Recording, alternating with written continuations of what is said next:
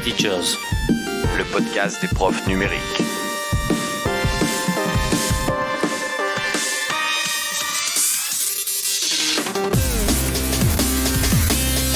Éducation, Actualité, Outils. innovation, expérimentation, productivité, Interaction. astuces, Guillaume. Seb, Guillaume. Sébastien. Bonsoir messieurs, bonsoir mesdames et messieurs, bonsoir le monde et bienvenue en 2023.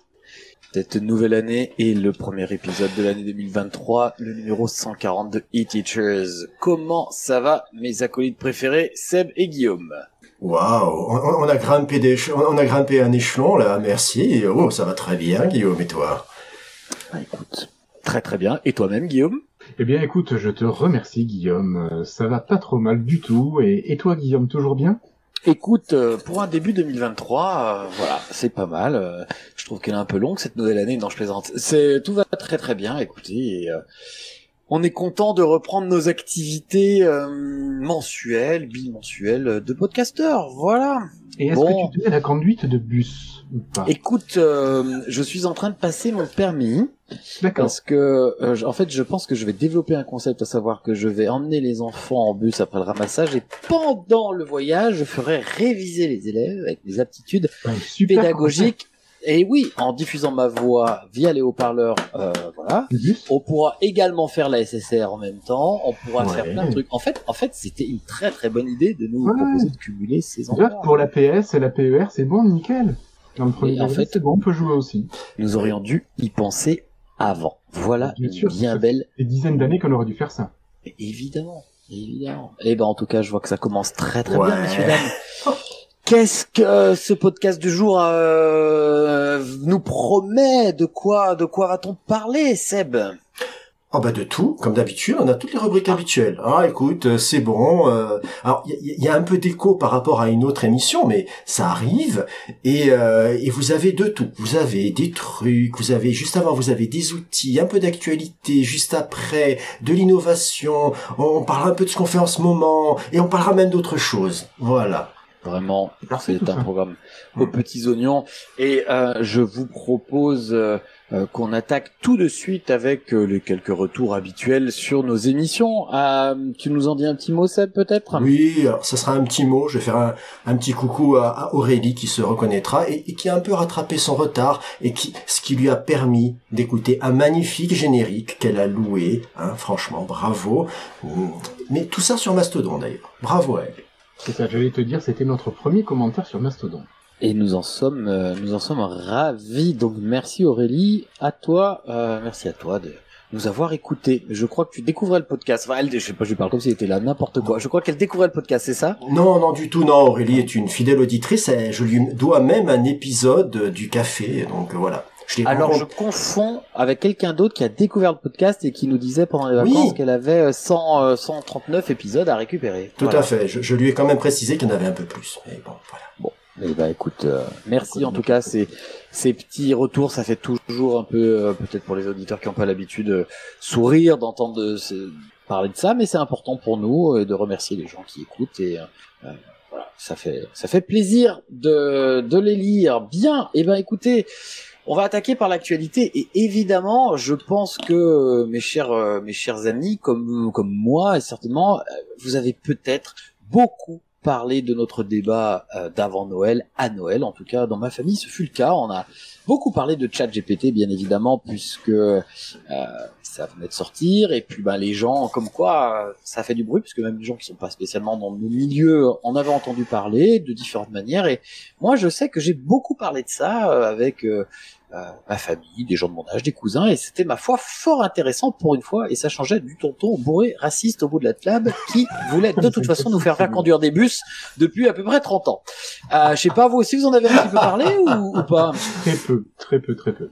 Un Non. petit peu euh, avec mon fils euh, qui est au lycée et forcément. Et en fait, il ne connaissait pas du tout. C'est moi qui lui ai appris. Eh ben, tu vois. Alors je vais commencer à prendre la parole, du coup peut-être hein, euh, par rapport à ça, puisqu'on on, on- on fera de l'actualité, de la nouvelle actualité après. hein, ça fait le lien un peu entre nos émissions. Pour ceux qui ont écouté, on a eu un, un débat sur euh, sur ce chat GPT dont tout le monde parle. Euh, effectivement, il a fait énormément parler de lui euh, sur sur dans toutes les sphères euh, pendant les vacances. Moi, j'ai jamais vu autant d'articles sur ce euh, sur ce truc. euh, des beaucoup de gens qui se sont amusés à le tester. Twitter n'a pas arrêté d'en reparler avec des gens qui trouvaient des usages pour, des usages contre. On, y reviendra d'ailleurs dans l'émission aujourd'hui. Et euh, une petite nouvelle, mais je pense que je pense que Seb t'en parlera également aussi. Ça fait écho. Euh, c'est assez rigolo, mais euh, on avait parlé des limites donc de ce de ce de- des limites en tout cas en termes de réflexion sur les compétences par rapport à nos élèves dans l'éducation. Enfin voilà ce que ce qu'ils seraient peut-être amenés à moins faire s'ils le faisaient faire par euh, une intelligence artificielle. Et ben on a carrément la conférence une des conférences les plus prestigieuses sur l'intelligence artificielle qui a banni l'utilisation de ChatGPT euh, et des outils d'intelligence artificielle. C'est quand même fort euh, parce que justement eux-mêmes ne voulaient pas que les travaux de recherche effectués sur l'intelligence artificielle aient été eux-mêmes aidés par une intelligence artificielle. J'ai trouvé ça assez cocasse, c'est une belle métacognition. Et euh, bon, vous lirez l'article, voilà, c'est quelque chose... euh, c'est une anecdote par rapport à ça, mais c'est vrai qu'on se posait beaucoup de questions là-dessus, et même si les gens qui font des conférences sur l'intelligence artificielle, qui travaillent dessus, euh, se refusent à l'utiliser euh, dans le cadre de publications sur l'intelligence artificielle, je trouve que ça en dit assez long. Voilà, ça m'a fait un petit peu sourire. On vous mettra le lien, c'est une petite lecture, hein, rien de révolutionnaire, mais euh, euh, voilà, c'est ce qui était intéressant. Bah, je te laisse enchaîner Seb, puisque je crois que c'est un petit c'est dans la même veine. Mais tout à fait, c'est dans la dans la même artère même, si tu veux, Voilà. euh, puisque nous avons un article de chez Numérama qui titre ChatGPT fait peur à New York, qui l'interdit dans ses écoles. Alors là aussi, c'est un petit article. En plus, je vais vous le résumer rapidement. Donc, qu'est-ce qui se passe? Vous avez le département en charge de l'éducation de la ville de New York qui a décidé de bannir ChatGPT. Donc, bien sûr, ça ne concerne que les postes informatiques des établissements scolaires, parce que les autorités jugent que l'usage sans encadrement de ChatGPT risque d'avoir un impact négatif sur l'apprentissage. Là aussi, on pourrait débattre de comment tu peux apprendre à te servir d'un outil sans y avoir accès. Ben, c'est un peu l'idéologie de l'éducation nationale parfois, mais c'est pas grave. Revenons à cet article. Donc, Numérama note que la mesure forte par euh, alors la mesure est restreinte à son au strict périmètre hein, de l'État et euh, les autres ordinateurs, les autres points d'accès comme les smartphones par exemple que, que sûrement les étudiants n'ont pas, bien sûr ils y échappent. Donc en fait, euh, après ils reviennent un petit peu sur le côté, tu l'as, tu en as reparlé, hein, sur le fait que les capacités de scolaires de chat euh, GPT, ben c'est assez varié. Hein, excellente capacité à résumer, à synthétiser, présenter un concept, mais alors des limites quand il faut avoir une réflexion originale, ou alors dans d'autres exercices comme les mathématiques, on en a déjà parlé. Et ils, enchaînent avec ce est-ce que ce sera le nouvel Eldorado de la triche pour les étudiants? Parce que c'est ça qui inquiète les professeurs à travers plusieurs témoignages qu'ils ont recueillis. Et cette inquiétude, inquiétude, Numérama va la rapprocher avec une inquiétude qui était née il y a quelques années de cela. Rappelez-vous, nous étions tous plus jeunes et plus frais sur l'arrivée de Wikipédia. Et ils enchaînent enfin, c'est un peu la conclusion sur on peine à croire qu'il sera possible de bloquer durablement ChatGPT et ses évolutions, ainsi que ses futurs concurrents, et justement, Gui- Guillaume va nous en parler, il a bien fallu composer avec les smartphones et Wikipédia, faute de pouvoir les interdire. Donc, en gros, l'idée qu'il y a derrière Numérama, c'est que c'est bien gentil de vouloir euh, interdire ChatGPT. Donc, tu le fais sortir par la porte et ChatGPT, il se retourne et il te dit, I'll be back. voilà. Non. Joli.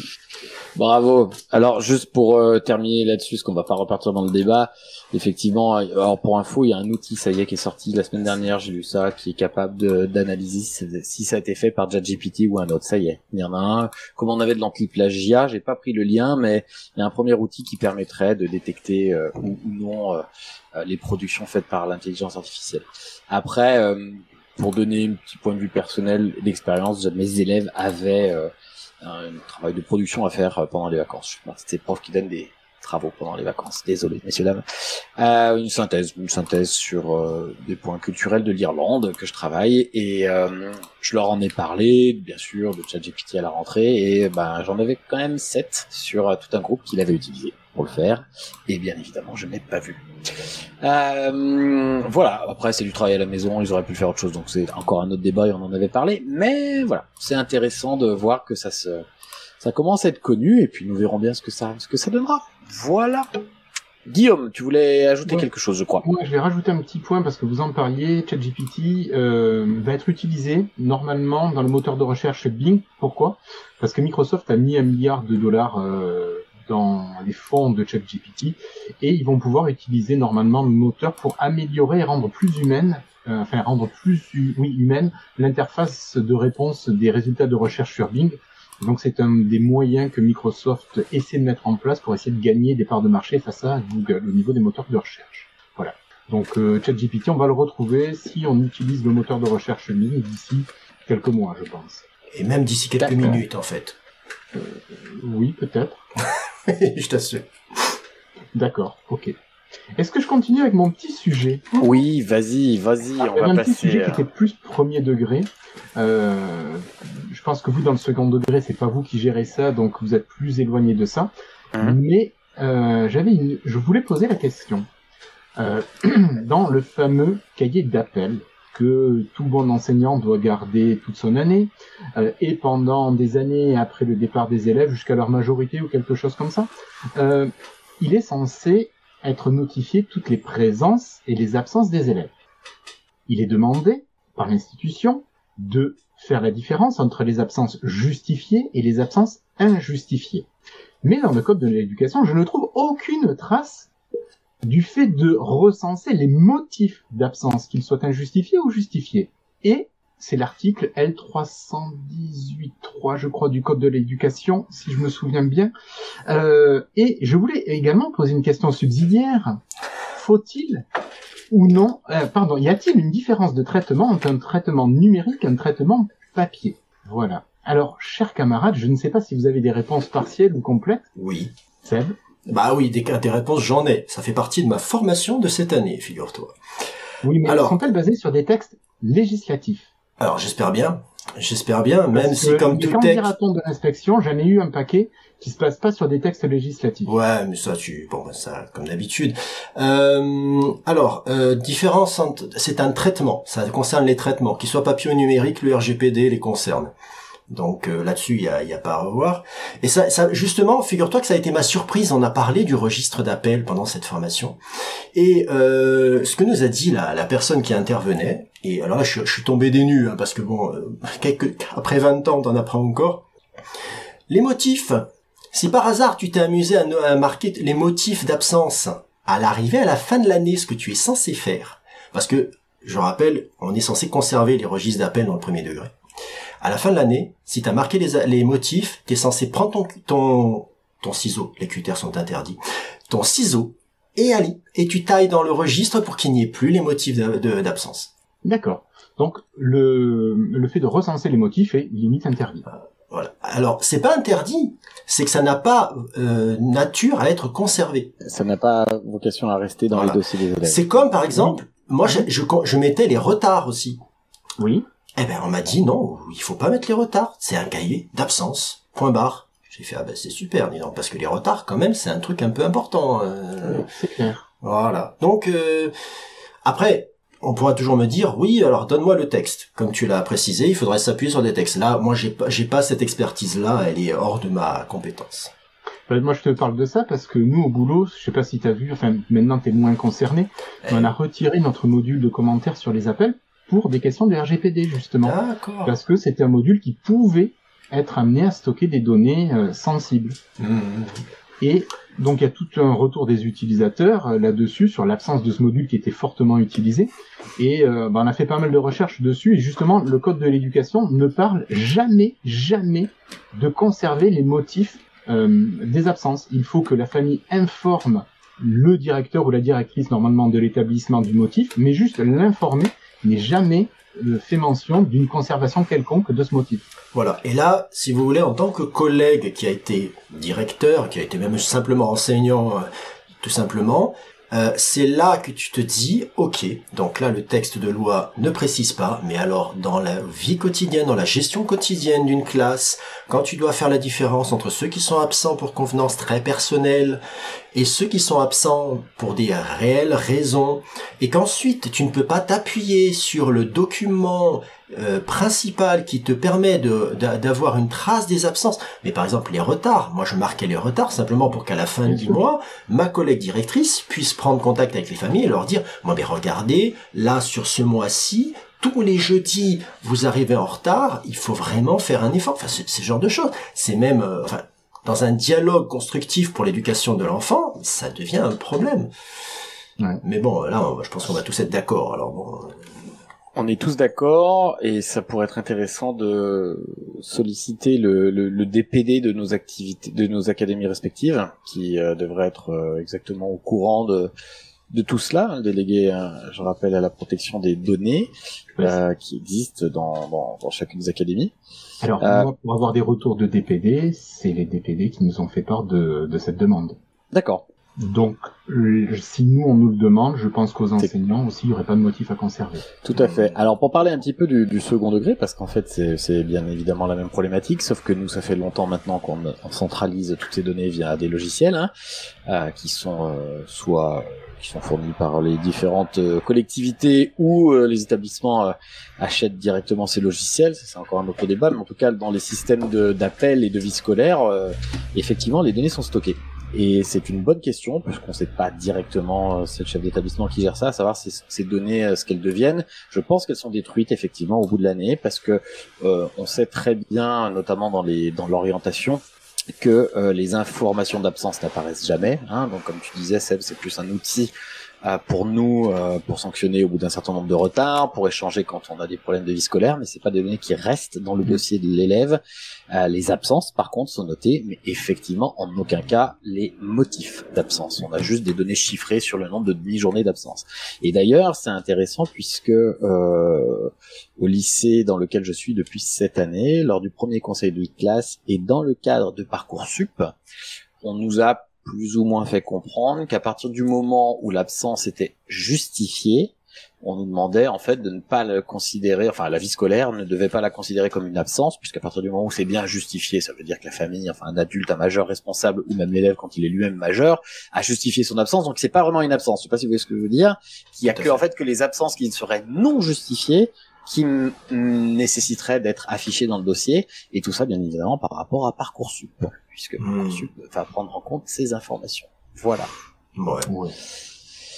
Bon, en tout cas, c'est une bonne question euh, que tu soulèves ici, et euh, mais bon, on met le doigt dans des choses où de plus en plus euh, on va avoir des difficultés euh, par rapport. euh, on commence à se poser la question hein, sur euh, sur les copies, sur la voix, sur les enregistrements. On avait déjà bien sûr les droits à l'image, tout ça. Nous, dans les langues vivantes, on a maintenant les mêmes questions qui se posent de plus en plus sur les, les enregistrements. C'est-à-dire que même même pour enregistrer nos élèves, il faudrait qu'on demande des formulaires et qu'on accepte que les parents signent comme quoi ils acceptent euh, que leurs enfants sont enregistrés. Je vous raconte pas, nous en langue vivante, on enregistre mais toutes les deux secondes nos élèves, et c'est ça qui est intéressant et qui fait Mhm. qu'aujourd'hui on a une matière qui est dynamique.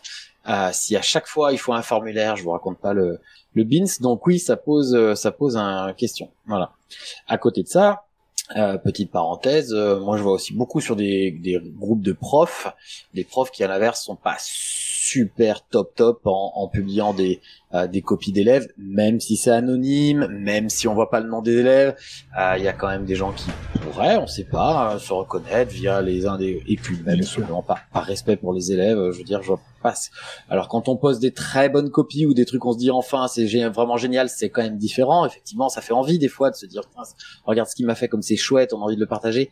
À l'inverse. euh, pff, les euh, grammaires, perles grammanazzi, bac, là, comme on dit. euh. Ouais, alors les perles du bac, c'est pareil. Il y a des fois, il y a des trucs qui font rigoler, effectivement. C'est un peu Ouais, toujours les bon. mêmes, voilà. Mais bon, je trouve que c'est un peu limite. Moi, je me mets à la place des parents et je me dis que euh, gamin en difficulté, mais peut mettre un truc qui fait sourire, mais on n'a pas à le publier. En fait, je comprends pas bien ça. Et les groupes de profs, je trouve que la modération n'est pas. Enfin voilà, je, je dérive un peu, mais on parlait de données personnelles, c'est un peu pareil, c'est dans tous les sens pareil. Quoi. Voilà. Bien. Eh ben, écoute, merci pour cette question. On va passer donc à notre rubrique euh, outils. Euh, tu veux garder la parole, Guillaume, ou, ou pas Allez, bah, écoute, euh, ouais, je vais garder la parole. Euh, moi, je vais vous parler d'un petit outil qui s'appelait les référents mobiles. Alors, j'ai découvert ça en surfant sur euh, sur Twitter cette fois-ci, et euh, c'est c'est un outil qui est tout bête. Ah, bah oui, je surfe aussi sur Twitter encore un petit peu. Euh, donc, c'est un outil qui est tout bête et qui, en fait, est constitué de petites étiquettes reliées ensemble par un anneau de porte-clés. Et ces étiquettes euh, vont tout simplement être des mots qui font partie d'un thème. Et donc, ces mots sont à disposition des élèves et vont pouvoir servir à, la- à aider la, la rédaction. Donc, chez des élèves qui sont pas en difficulté, je pense qu'il n'y aura pas d'intérêt du tout à utiliser cet outil. Par contre, chez des élèves qui ont plus de difficultés dans l'imaginaire ou dans la rédaction, euh, ça peut être une béquille qui peut être intéressante. L'enfant sait qu'il peut aller chercher des mots euh, qui vont être dans le thème dont, dont il veut parler. Et euh, c'était présenté sous la forme donc d'une planche de bois avec des petits crochets, donc tout ça qui était accroché de manière bien sympathique. Et j'ai tout de suite vu une transformation numérique. J'aurais bien vu OneNote là-dessus, un classeur OneNote. Ben oui, oui, oui. Écoute, c'est e-teacher, c'est pas Teachers tout court. Donc euh, il, a, il a raison. Non, ça aurait pu être Cardboard Teachers. Ok, ok. Euh, non, non, mais je voyais bien OneNote tout simplement avec une section par thème. Dans chaque section, tu mettais des pages avec les mots. Donc, si tu veux uniquement retrouver les mots, t'as pas besoin d'ouvrir les pages. T'as directement les titres de pages qui sont les mots. Et j'aurais bien vu les élèves aller enrichir un petit peu les mots avec leurs définitions, avec, leur- avec leurs exemples, voire des illustrations qu'ils vont faire. Et j'aurais trouvé ça assez sympa, assez vivant et un outil assez facile à prendre en main. En plus, si tu fais un OneNote avec juste un accès par QR code, t'as pas d'identification possible et l'enfant peut, s'il a envie même de faire de la rédaction à la maison, il peut aller s'aider d'un outil Et ben, c'est qu'il a construit, enfin co-construit en classe. Et puis, en plus, sympa. L'avantage du numérique, c'est qu'il va être euh, évolutif, alors que Oui, bien sûr. ce, que, ce que tu donnais comme exemple euh, sans, sans numérique, ça reste un peu figé. Enfin, on doit pouvoir quand même augmenter ces petits cartons, mais là, Bien sûr, tu peux. C'est quand même plus pratique et effectivement, le lien, le lien avec la maison peut être euh, vraiment intéressant euh, dans ce cas-là. Ouais, c'est une, c'est une bonne idée, ça. C'est une bonne idée. Alors pour le coup, tu vois, c'est un truc qu'on fait beaucoup en langue vivante euh, sur les premiers apprentissages pour les mêmes pour les mêmes raisons en fait, pour augmenter le vocabulaire sur des thèmes euh, sous forme de mind map, enfin de, de cartes heuristiques, euh, tout ce qu'on veut, et qu'on augmente au fur et à mesure de l'année. Ce n'est plus ni moins que le bon vieux lexique, euh, sauf euh, beaucoup plus utile euh, parce qu'il est thématique et non euh, alphabétique comme, comme malheureusement on le trouvait trop souvent. En tout cas, euh, ouais, c'est une super idée. Voilà, donc c'était ce, cette petite idée que j'ai repiquée sur Twitter un peu transformée et je te laisse la main, Seb. Vas-y Seb. Pour faire référence à un modèle célèbre, tu l'as plus que transformé, tu l'as amélioré. Enfin. Enfin, donc moi, moi, moi, je, moi, je vais ressortir les, les, euh, les vieilleries Dis entre donc. guillemets, Putain, mais oui. Parce que j'ai vérifié, on en a parlé en 2016. Voilà, l'outil que je vous propose ce soir pour les fidèles des fidèles des fidèles. Vous, vous savez qu'on en a déjà parlé, mais figurez-vous que c'est pile dans mon actualité parce que j'ai, euh, de par ma fonction affaire à pas mal d'écoles qui, lorsqu'elles me voient arriver, les premiers mots c'est ah oui bah tu sais on n'a pas de réseau ici. Et alors c'est vrai que techniquement, euh, il y a certaines écoles, euh, elles ont un réseau qui me fait penser que je regrette mon modem 56K. Et, euh, et donc euh, j'ai réfléchi, j'ai réfléchi et je me suis dit non mais euh, c'est- fou parce que quand même parfois c'est des écoles avec des iPads, avec des tablettes Android, avec avec de quoi faire. Et, euh, et j'arrivais moi avec des, euh, des solutions à base euh, de nuages, de, de apps éducation, etc. Et on me disait ah, ah, ah, j'aimerais bien voir ça. Ok. Donc bah, j'ai continué à réfléchir et je me suis dit mais attends mais la, la solution rappelle-toi ça existe. Et donc j'ai ressorti ENT Box. Alors, pour les nouveaux, qu'est-ce que c'est ENT Box? ENT Box, c'est une un logiciel qui, euh, qui qui vient de loin parce qu'à la base, je pense que euh, que Monsieur Chardine, qui est un collègue de physique chimie, si je ne m'abuse, qui est très productif. On en a souvent parlé à l'époque où j'utilisais par exemple Mirage Make, et, euh, et Jeff est aussi un gros fan de son boulot. Euh, et ben, euh, je pense qu'il s'est pas mal inspiré de ce qui à l'époque s'appelait les Pirate Box, c'est-à-dire des moyens de partager dans un réseau semblable au Wi-Fi euh, des données sans Internet. Euh, alors Pirate Box, pourquoi Box? Parce que souvent c'est on utilisait un, un seul petit euh, voilà hein, l'idée que vous allez retrouver maintenant dans la Moodle Box qui a donné donc un préalable c'était euh, si on peut remonter, on a les Pirate Box, et puis on a eu les Sharebox, on a même eu les euh, Ludobox, il y a eu des tas de projets, et euh, tout à l'heure je faisais une recherche, euh, par rapport à tout ça, malheureusement, la plupart de ces projets, ben, ils sont un petit peu euh, tombés, euh, tombés dans l'oubli. Quoi. Je, je, je, suis un peu. Ah, j'ai bien, bien sûr, Moodlebox. On en a même encore parlé l'autre fois avec Sébastien. Ça, euh, c'est un projet qui est en expansion, etc. Mais c'est quelque chose qui est assez conséquent, la Moodlebox. C'est-à-dire, je peux pas arriver quelque part en disant ah ben écoutez, c'est pas compliqué. Vous allez prendre 10-20 heures de, de de prise en main et puis ça ira. Bien sûr. non, NTBox c'est euh, un logiciel à installer sur un ordinateur ou sur un Raspberry Pi qui va permettre d'avoir son petit réseau, mais qui va aussi fournir des logiciels. Et parmi ceux-là, euh, tout est euh, sous forme d'une page internet, si vous voulez. Vous avez une possibilité de faire un réseau social pour, par exemple, faire du travail en groupe. Hein. Vous avez possibilité de faire un blog, vous allez pouvoir mettre des exercices, des quiz que vous allez récupérer à droite à gauche, il n'y a pas de problème. Vous avez accès à une bibliothèque avec des EPUB, et là, tout à l'heure, j'ai fait un essai pour voir comment on les enregistrait, pour comment on, euh, enrichissait cette bibliothèque, il n'y a rien de compliqué. Vous avez surtout un espace de téléchargement, c'est-à-dire que une fois que les euh, différents... Et alors, ce qui est génial, j'ai oublié un truc essentiel, c'est que vous pouvez avoir des personnes avec des ordinateurs, des personnes avec des smartphones, des personnes avec des tablettes, étant donné qu'ils vont se relier comme s'ils se connectaient sur un site internet, mais qui est un site intranet plutôt, comme ils vont se connecter là-dessus, on s'en fout. En fait, ils vont être capables de partager euh, tous ensemble. Vous avez un pad collaboratif, par exemple. Si vous avez envie de, faire écrire quelqu'un qui a un ordinateur, quelqu'un qui a un, qui a un, un iPad, quelqu'un qui a un Android, sans que cela déchire la trame de la réalité, eh bien, c'est possible là-dessus. Vous avez euh, également, qu'est-ce que j'ai pu oublier? Ah oui, un espace de téléversement. Voilà, c'est ce qui m'intéressait en premier lieu, c'est ce qui m'intéressait le plus parce que ça permet de récupérer toutes les productions. Vous faites un book creator sur un iPad, vous pouvez le téléverser là-dessus. Vous faites une photo avec votre smartphone, vous pouvez la téléverser là-dessus. Vous ensuite, vous pouvez faire un partage assez rapide. C'est franchement, euh, c'est franchement un outil très bien. Le seul problème, le seul problème, mais je le conçois aisément, c'est que j'ai l'impression que autant Marc-Aurélien Charding, il suit le projet, il répond aux gens qu'il interpelle sur le, site qui est qui est en relation avec un T-Box, autant je vois, j'ai peut-être pas vu, hein, peut-être que c'est du dans de perfectionnement, il n'y a pas eu d'évolution majeure depuis ce que j'ai connu en 2016. Alors, on pourrait se dire c'est un peu dommage. Après, ça lui permet de, de, de fonctionner sur des vieux machins des vieux machins parce que techniquement soit vous avez un Raspberry Pi ça fonctionne dessus soit vous avez un ordinateur et un routeur pour que ça fonctionne bien et ça fonctionne aussi et je parle d'ordi avec Windows 7, avec Windows 8. Aujourd'hui, j'ai essayé avec Windows XP, ça a fait mal, ça fonctionnait pas trop parce que l'ordi pluguait dans tous les sens, je réessayerai plus tard, mais voilà. Ça reste une solution. En définitive, même si vous n'avez pas de réseau, il y a de quoi faire, il y a vraiment de quoi travailler, ne serait-ce qu'avec ça. Et euh, Alors, parfois. Si Seb, pas de réseau, ce que tu entends, c'est pas de connexion à Internet. Pas, de connexion extérieure. Hein. Oui, oui, oui, oui excuse-moi. Oui. Je, je, je, je vulgarise à l'extrême. connu des écoles sans réseau tout court. Alors, qu'est-ce que tu appelles sans réseau tout court? Parce que même sans réseau tout court, ça fonctionne. Une pièce sans relié à Internet, c'est tous les autres, ben, débrouillez Non, mais tu peux y arriver. Hein. Tu arrives avec un ordi et un routeur, quel qu'il soit, même un petit routeur un peu... Oui, mais il te faut des ordinateurs qui disposent du Wi-Fi et il te faut un routeur Wi-Fi. Bah oui.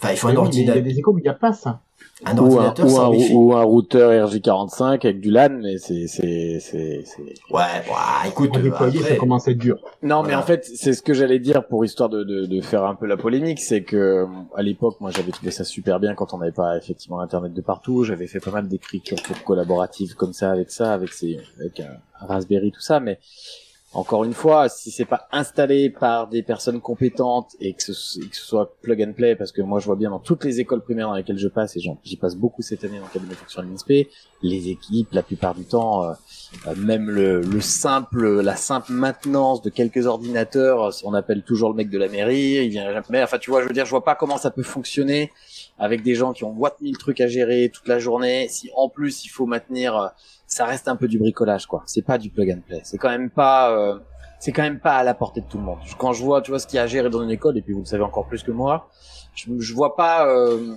je sais pas, à moins vraiment que des érunes peut-être, enfin c'est pas leur job, mais en tout cas des gens viennent installer ces trucs-là, forment et que ça bouge plus du tout et que ça marche tout de suite, ça me paraît difficile. Et je pense que c'est des raisons pour lesquelles ça a jamais pris en fait ce truc-là.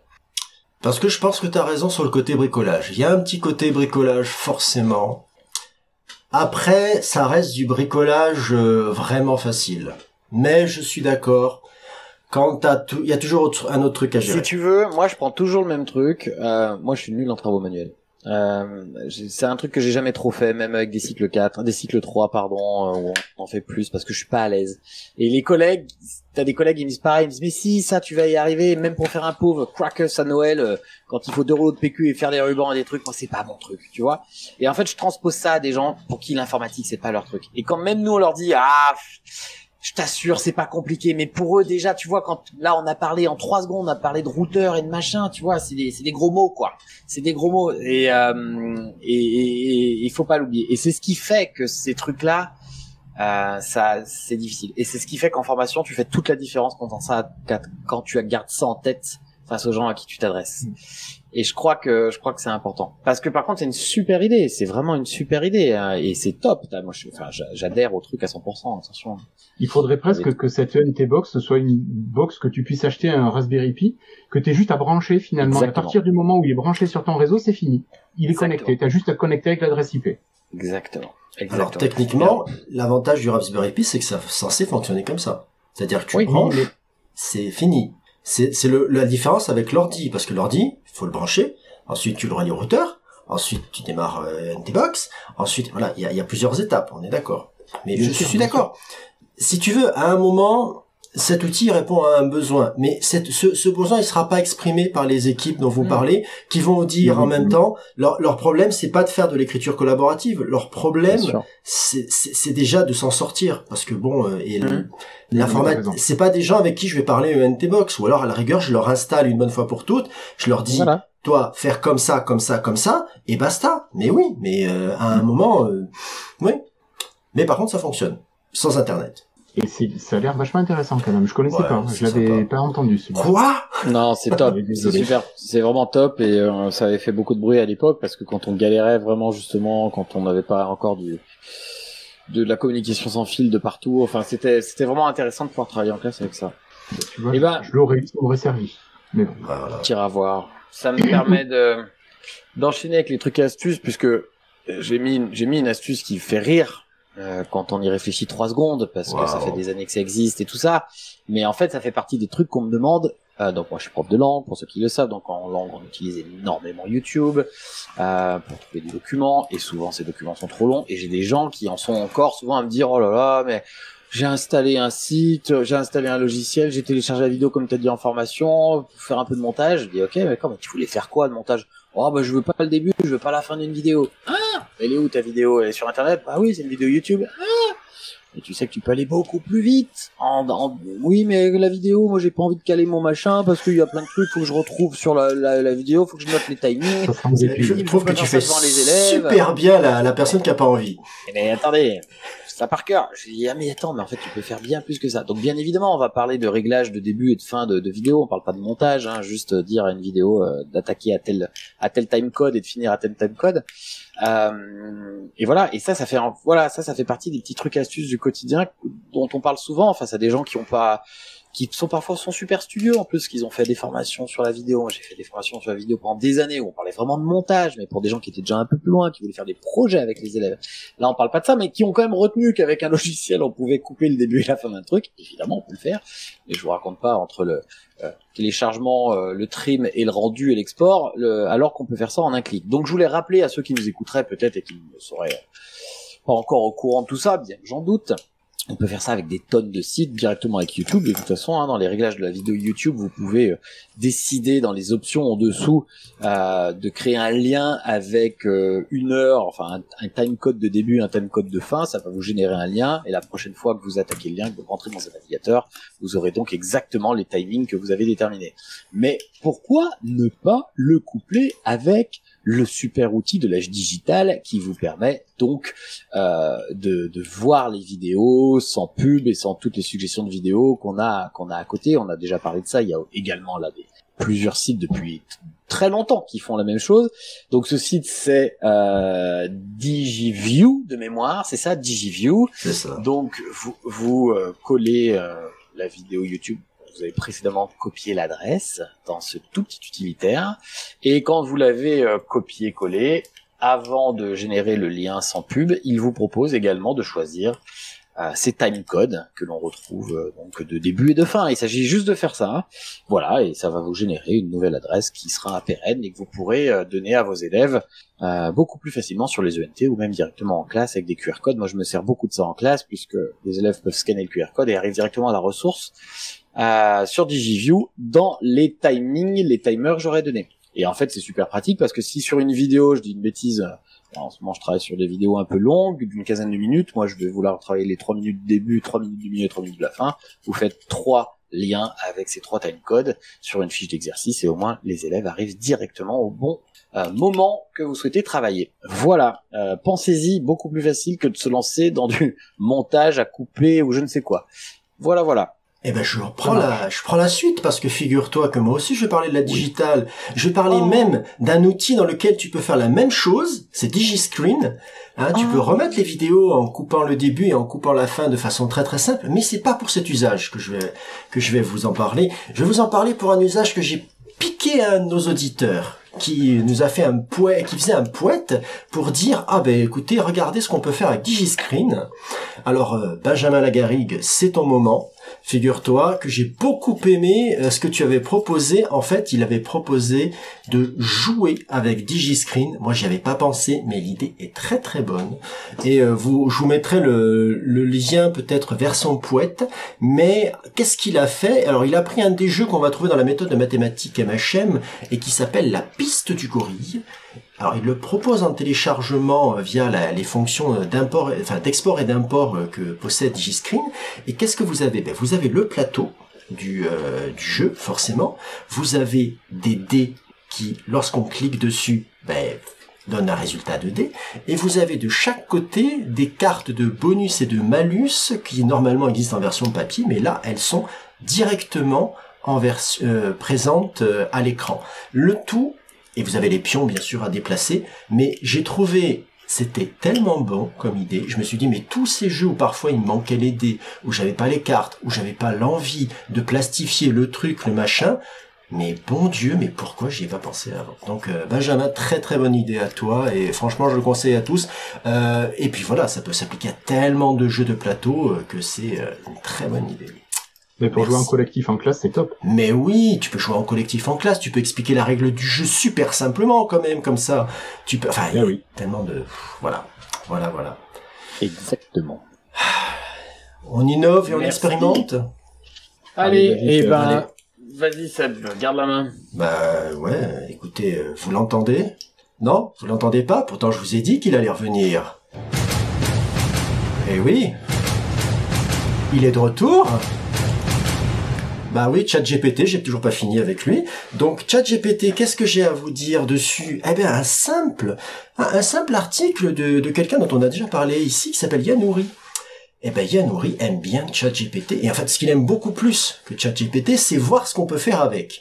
Et euh, donc vous aurez le lien vers un, un petit article qui s'appelle 10 exemples concrets d'utilisation en classe de l'IA. Alors attention pour ceux qui ne supportent pas ce que pourrait devenir ChatGPT. N'allez pas voir cet article parce que Yann, il n'est pas je, suis, je, sais qu'il écoute l'émission de temps en temps. Yann, bravo à toi, parce que là, je me suis senti petit quand j'ai vu tout ce que tu avais pensé à faire avec ça. Alors, bien sûr, vous allez retrouver, euh, par exemple, il y a un truc, j'ai pas pensé, mais générer des dictées à partir de mots que vous lui donnez, c'est une super utilisation. Mais ça, c'est génial. Voilà, les listes de mots, on les a tous, euh, fait apprendre euh, au primaire. Donc, forcément, là, vous avez une, vous avez une dictée, bah, vous avez une liste de mots, bah, vous voulez en faire une autre, bah, vous en avez, vous avez le droit d'en faire une autre. Vous pouvez bien sûr, générer des quiz. J'y ai pas pensé, mais ils peuvent, on peut lui faire poser, faire euh, des questions, des questionnaires. On peut lui faire des résumés, mais bon, ça, vous le savez déjà.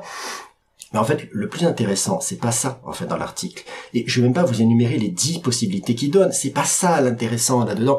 En fait, le plus intéressant, c'est que il opère- c'est comment il croise ChatGPT avec d'autres services. Et ça, ça peut donner une, une sérieuse idée de ce que ça va ou ce que ça va pouvoir devenir par la suite. Parce qu'il y a des tas de services que je ne connaissais même pas. Hein, je, sais pas toi, je sais pas vous, vous les Guillaume, peut-être vous connaissez Tom ou Toumi, je sais pas comment on le prononce, hein, euh, pour faire des présentations, présentations ou Glasp. Moi, c'était des trucs que je connaissais pas du tout. Et en fait, c'est ça, ça, ça se base là-dessus. C'est à se frapper la tête contre un mur quand tu peux voir, quand tu vois ce que tu peux faire ensemble. Et voilà. Et euh, en plus, l'article, ça prend place. Vous avez cet article-là, mais dans un ensemble plus grand de notes. Et vous allez voir que c'est un espace de réflexion auquel il donne accès, Yanouri, et qui est super intéressant parce qu'il y a, il y a quand même sa recherche, il y a ce qu'il pense, il a, il y a ses essais, il y a tout ça. Donc, on va pas encore faire des heures encore sur ChatGPT, sur cette utilisation. Je vous mets le lien euh, bien sûr dans les notes de l'émission et je vous conseille un bon moment de lecture. Là, on n'est pas sur l'article de Numérama, là vous en avez pour un bon moment et vous allez voir, il y a des liens, vous pouvez essayer, c'est enfin voilà. Voilà, voilà. Merci Seb pour euh, montrer un peu les, Bravo. C'est les trucs sympas. Je, je l'ai lu en, en diagonale. euh, Il y a pas mal de trucs là qui ont tourné Ah sur ouais. Twitter effectivement Ouais. sur euh, les, les utilisations Voilà. Mais là, il a fait euh, un beau recueil de, du meilleur euh, qu'on a pu voir. Ouais, tout à fait, tout à fait, tout à fait. Bon, alors on va parler de de ce que l'on fait euh, en ce moment. Donc, euh, bah Seb, tu viens de parler, donc euh, C'est à toi. je vais parler, bah, tout simplement, c'est tout bête en fait. Voilà, moi je travaille beaucoup à partir de sujets. J'ai la chance d'avoir une matière sur laquelle je travaille, parler énormément de culture et bien évidemment de musique notamment. Donc là, je fais des séquences en ce moment basées sur euh, la musique et l'évolution des styles musicaux en fonction des événements politiques, enfin pas mal de choses qui ont pu se passer d'un point de vue civilisationnel. Euh, sur le punk, bien évidemment, sur la Motown, enfin sur tous les styles euh, qui ont marqué l'histoire anglo-saxonne et de toute façon tous les styles en général viennent d'événements intéressants historiquement parlant. Et en fait, eh ben, je me suis dit, euh, mes élèves, ils connaissent leur musique, ils ont leur culture. On se plaint beaucoup en fait du manque de culture de certains de nos élèves, en tout cas pas la même que la nôtre, pas la même que celle qu'ils devraient avoir. Ça, c'est notre problématique. On en a déjà parlé. Euh, donc en fait, je leur fais des playlists. Et ben, figurez-vous que ça cartonne. C'est-à-dire que déjà, euh, entrer par ce biais avec les élèves, euh, genre, euh, oh monsieur, vous faites des playlists, vous connaissez Spotify, vous êtes petit, c'est tout ça. Non mais on est des dinosaures quand même pour, hein, faut pas l'oublier. Hein, voilà. Ça fait, ouais. Mais même au lycée Ah. encore Ouais, ouais, un peu moins, un peu moins. Au contraire, au Au lycée, j'aurais compris, mais au lycée... euh, au contraire, au lycée, ça les a plus touchés de leur dire waouh, le prof, il... voilà, j'ai touché une corde et j'ai vu que ça a marché. Et en fait, ils adorent. C'est-à-dire que j'avais fait une playlist par unité. En fait, je leur fais une playlist par unité. Ça. Tout, tout ce qu'on utilise en anglais, on a souvent l'occasion de parler de culture, même si on en parle plus que ça. Je leur fais une playlist par unité. Euh, et en plus, une playlist un peu plus générale, loisir, coup de cœur, euh, voilà, où je mets des choses. Et en fait, ils cartonnent. Ils adorent, ils adorent, ils adorent. Et je me dis que on devrait pas être les seuls profs de langue, n'importe qui qui a envie de faire ça avec ses élèves, de communiquer, partager des choses avec eux, euh, vos coups de cœur. Vos... Là, c'est tellement facile avec les playlists euh, des, des, des, des, streamers que hum, des logiciels de streaming voilà. Donc, euh, bah voilà, j'avais envie de dire ça, c'est rigolo, ça mange pas de, ça mange pas de pain et euh, et c'est facile à faire. Voilà, voilà, voilà. Seb, Ouais, qu'est-ce que tu fais je- toi? Je vais reprendre la, la main, tu as parlé de playlist, ça, ça me fait penser que, que je vais conseiller le, le dernier euh, Nipédu sur la pop culture, et je vous conseille la, la playlist, entre guillemets, de notre cher, de notre cher Régis sur les Beatles. C'est un, c'est un moment où, écoute, je, je suis resté à écouter, je- j'étais baba, et euh, et t'as une belle voix, mon gars. Tu peux, franchement, j'ai bien aimé. Donc, Oh, euh, aller écouter ça. Les Ouais. Plus personnellement, plus personnellement, euh, j'ai découvert par le biais d'un autre podcast un logiciel qui s'appelle Godot Engine. Et qui est-ce que c'est? C'est un logiciel libre pour créer des jeux vidéo. Et ben, c'est bien qu'il y ait des tutos en ligne parce que forcément, c'est pas forcément le le truc le plus ergonomique et le plus euh, comment dirais-je friendly du monde, mais je, sais pas, ça ça m'a bien accroché, ça reste quelque chose, ça doit, être un vieux, un truc un peu vieux du gamin qui est en moi, qui se disait au moment où il jouait avec sa Game Boy qu'il aimerait bien en faire des pareils. Et franchement, franchement, si vous aimez euh, un temps soit peu bidouiller, si vous aimez euh, le jeu vidéo, essayer de comprendre comment ça se fait, essayer de comprendre. Là, là récemment, j'ai essayé de comprendre comment on faisait de la gravité. C'était pas, c'est pas forcément très facile, mais bah, c'est un bon moment, franchement. Alors attention, hein, vous avez des tutos en pagaille là- là-dedans, et c'est, euh, pour l'instant, j'en suis au, moment où j'en suis un petit à petit pour réussir à faire un jeu de plateforme tout bête. Voilà, donc euh, on peut faire du jeu de la 3D. Il y a des gens qui font des trucs impressionnants. Il y a des fous furieux là-dedans, comme d'habitude. Mais bon, voilà, une petite découverte du moment et et puis voilà, je vais passer la, je vais la main au troisième joueur de la bande qui, qui vient nous rajouter un truc à la volée. On t'écoute, Guillaume. Alors moi, je voulais te parler de photo en fait, parce que euh, comme Seb, euh, je fais aussi de la photo. Depuis des années, je suis sur Lightroom et euh, là, j'ai vu qu'il y a la version 4.2 de Darktable qui, qui venait de sortir et euh, j'ai voulu m'y mettre. Et Mais alors, c'est un logiciel hyper intéressant, mais alors qui a quand même une manière de fonctionner qui est beaucoup moins intuitive que Lightroom. Et ben là, j'ai abdiqué. Là, mes photos de vacances de Noël, euh, j'ai fini par. Non, mais si tu veux, j'ai regardé 6 heures de vidéos sur des présentations de l'outil, voir les workflows de certaines personnes, mais ça, ça me parle pas là. Et euh, je, je me suis dit, alors je voulais vraiment euh, essayer de tout passer directement sur Darktable. Non, je pense que c'est pas la bonne méthode. Je pense que je vais y aller petit à petit, me traiter une deux photos par série sur celui-là, ou essayer de refaire ce que j'ai fait sur Lightroom. Et euh, voilà, parce que c'est hyper lent. Par contre, je pense que Darktable est beaucoup plus puissant que Lightroom. Je pense qu'il y a tellement plus de fonctionnalités qu'on peut faire des trucs assez dingues dessus. Je sais pas si tu l'as essayé toi, Seb. Alors, moi, je l'ai pas essayé parce que justement, le truc que j'adore chez Lightroom, c'est le, le côté catalogue. Euh, et euh, application à la volée euh, et, je, je, sais pas. Euh, après le, le problème c'est qu'à chaque fois qu'on me parle de Darktable c'est pour me dire ah oui par rapport à Lightroom machin truc. Et ce que tu as dit par moi sur Lightroom que j'adore c'est que euh, quelqu'un qui connaît pas arrive et regarde Lightroom il dit ah c'est une usine à gaz euh, tu peux mettre des drapeaux tu peux mettre des numéros tu peux mettre des étoiles c'est quoi ce truc je comprends plus rien. Non, non, mais au contraire, justement, moi, c'est cette liberté-là qu'a qu'a Lightroom qui est euh, qui, qui me plaît beaucoup parce que tu peux faire euh, ton flux vraiment de, de production, euh, etc. L'as- T'as pareil. T'as pareil de l'autre côté maintenant. Alors je sais pas si c'est euh, récent ou pas, mais sur cette version 4 4.2, tu as la même chose. hein. D'accord. Euh, est-ce que est-ce que tu est-ce que toi tu as déjà utilisé la fonction euh, montage de Lightroom parce que ça ça me enfin la fonction euh, étalonnage de Lightroom par contre. Non. Voilà, ok, d'accord. Ça m'étonne, ça ne m'étonne pas parce que ça fait partie des trucs qui me semblent un peu bizarres. Mais bon, d'accord. Bah écoute, je, il faudra que j'essaye un de ces quatre. Mais tu sais quoi, je suis tellement encrouté dans mes habitudes et euh, j'ai tellement moins de temps à pour ça que ça me désole à chaque fois. Mais euh, Lightroom, je, je vais tellement plus vite avec que voilà. Ben, c'est ça. Après, j'ai Ouais. des presets que je me suis fait et euh, des fois, pouf, tu, tu balances ton preset, ta photo elle est quasiment traitée quoi. Hmm. Ouais, ouais, ouais, non, mais c'est ça. Et Mais oui. tu, tu peux faire des presets aussi. Mais bon, allez voilà. Euh, j'ai peut-être dans six mois j'en reparlerai. Bah écoute, euh, peut-être que dans six mois j'aurai eu, j'aurai eu l'occasion d'essayer. Ouais, d'essayer. Parlons d'autre chose. Pour Allez, finir. Vas-y alors, vas-y toi. Qu'est-ce que tu fais toi, euh, Guillaume Euh, De quoi tu veux nous Oh, parler? J'ai lu là pendant les, les vacances, euh, on m'a offert, euh, le Papa Noël m'a offert euh, les mémoires. La, oui, je peux pas parler de mémoires ou la bio, l'autobiographie, mais c'est plutôt des mémoires en fait. De, de Bono, Bono, en pas Jean, ah ah ah. Euh, Bono, le chanteur du groupe YouTube, évidemment. Oui, tu viens de comprendre, ça y est. Non, non, mais je écoute, ce qui m'a, la stupeur que tu oses faire Oui. ça, toi. Oui, C'est oui, plus ça. bonjour Bono, mais c'est tellement classique. Euh, voilà, Bono, euh, un bien joli livre. Écoutez, j'y croyais pas trop parce que ce personnage, je l'aime autant qu'il m'énerve. Euh, je l'aime en tant qu'artiste, en tant que personne publique, il me gonfle un peu euh, par moments, surtout en vieillissant. Mais en tout cas, euh, bon, ça reste quand même un, un artiste, quoi qu'on en dise, majeur de, de la scène rock euh, depuis maintenant presque 50 ans. Et voilà, euh, c'est vraiment pas mal. Je suis pas fan de YouTube, j'ai jamais été euh, un gros gros fan. Je connais quand même pas mal les albums. J'aime bien, j'aime bien le son qu'ils ont créé, même si on tourne toujours un peu autour des mêmes trucs au final. Et en tout cas, ses mémoires sont bien, sont basées en fait autour de 40 chansons qu'il a euh, qu'il a écrites évidemment euh, par chapitre et c'est euh, c'est pas mal. Voilà, c'est pas mal. Euh, Si si vous aimez lire et que vous aimez ce genre de lecture euh, sur ces artistes, ça, ça vous plaira. C'est pas de la grande littérature, ça se lit bien et ça se lit vite surtout et c'est pas désagréable. Voilà. Con- Continue la, la, la chronique littéraire, je t'en prie, Guillaume.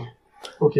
Alors moi aussi, pareil, c'est sur les cadeaux de Noël. J'ai eu ce magnifique livre dont le titre peut faire fuir certaines personnes, Capital et idéologie. Euh, alors c'est une BD. C'est une BD. Donc pour ceux qui regarderont la vidéo ou qui sont là, vous voyez que c'est présenté sous forme de, de BD. Euh, c'est en fait c'est un ouais c'est un livre d'économie qui t'explique l'économie de 1900 jusqu'à nos jours en suivant une famille donc euh, voilà des, des arrière arrière grands-parents jusqu'aux petits enfants euh, aujourd'hui et ça explique l'évolution de l'économie euh, voilà sur euh, sur un gros siècle.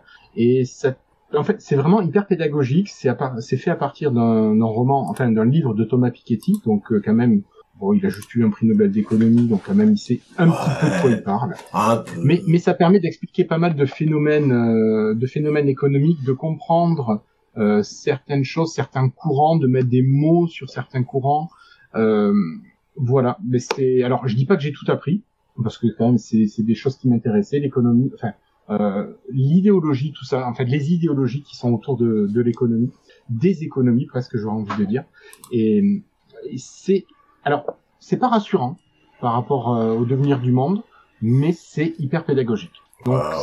Si vous voulez comprendre, lisez-le. Si vous voulez pas faire des cauchemars, le lisez pas. voilà, vous choisissez. J'aime bien. Et maintenant, il va falloir que je passe après ça. Bravo, hein, bravo. Alors, moi, si vous avez envie de rêver un petit peu, allez donc jouer à Tunic. Comme ça, vous arrivez avec des tas de rêves. Tunic, c'est un jeu vidéo. Vous avez un petit renard, façon un peu, un peu Zelda sur Game Boy, mais en, en 3D isométrique. C'est beau, c'est mignon. Vous voyez, vous vous battez avec le renard, et puis il a un bâton, et puis il va taper les monstres, et puis il va finir par avoir une épée, et puis il va taper des plus gros monstres, et puis à un moment, les monstres, ils sont sacrément gros, et puis ils te tapent un peu dans la gueule aussi. Et là, tu commences à te dire, il est pas si facile que ça, ce jeu, quand même. Hein Alors, en fait, ce que je viens de vous dire, c'est vrai que c'est ce qui est à faire dans le jeu, mais l'idée du jeu, elle est géniale parce qu'il faut récupérer des pages. Et euh, en récupérant des pages, vous reconstituez le manuel du jeu. Le manuel version papier, le vrai manuel qui n'existe plus maintenant, mais qui existait avant. Et sur ce manuel, de temps en temps, vous allez voir qu'il y a quelqu'un qui a écrit il a mis des indications et c'est sacrément bien parce qu'en fait le manuel il est dans une langue que personne ne parle et donc vous comprenez pas tout. On a un peu l'impression d'être un gamin qui comprend pas vraiment tous les mots qu'on lui propose, il en lit un ou deux, il arrive un peu à comprendre. Il y a quelqu'un qui a fait quelques marques sur le manuel pour l'aider et au fur et à mesure vous reconstituez le manuel, mais surtout vous comprenez que l'histoire elle est un peu plus compliquée et un peu moins gentillette que ce qu'il y paraît. Et je m'arrête là parce que Tunic c'est vraiment un jeu qu'il faut qu'il faut faire. Voilà, il y a, il y a une super vidéo sur euh, sur internet qui vous raconte l'histoire de, de Tunic. Si vous n'avez pas envie de le faire mais de découvrir l'histoire, vous pouvez y aller. Je vous la mettrai en note. Mais euh, sinon, faites-le. Il est disponible sur Switch, sur PC, etc. Donc très très beau jeu, très sympa et avec un petit côté méta aux petits oignons. Merci beaucoup. Sam. Merci, ça fait envie. Effectivement. Eh bien, écoutez, je crois qu'on arrive au terme euh, de cette émission. On va pouvoir euh, se retrouver sur les réseaux, dans plein de réseaux, dans plein d'endroits, et notamment maintenant sur Mastodon. Et je vais commencer bah, par moi, puisque voilà, je vais faire mon égocentrique aujourd'hui. Donc si vous voulez euh, me retrouver, bah, vous tapez Guillaume Ogier avec un O, O-G-E-R sur Mastodon, et vous devriez me trouver dans le moteur de recherche. Voilà. Les gars, Et je prends la suite. Et moi, si vous voulez me trouver, vous tapez, alors, on va changer, vous tapez blog.ipslo.net. Et comme ça, vous trouverez tous les liens si vous voulez. Le mastodon, le Twitter, la photo, tout. Voilà. Bravo, bravo à toi. Bon, moi, vous tapez, vous tapez ce tuteur et avec un peu de chance, quelqu'un que, que vous connaissez me suit déjà. Voilà. Sinon, vous, bien, bien entendu, vous pouvez aller chercher e-teachers, tout simplement. Hein, nous sommes sur Octodon, hein, oc.todon, T-O-N-D-O-N. Et euh, ben, je, je vais être le premier, puisque je suis le dernier à donner mon truc, je vais être le premier à vous dire bonne soirée, bonne journée et à la prochaine. Au revoir tout le monde, salut. Salut à tous.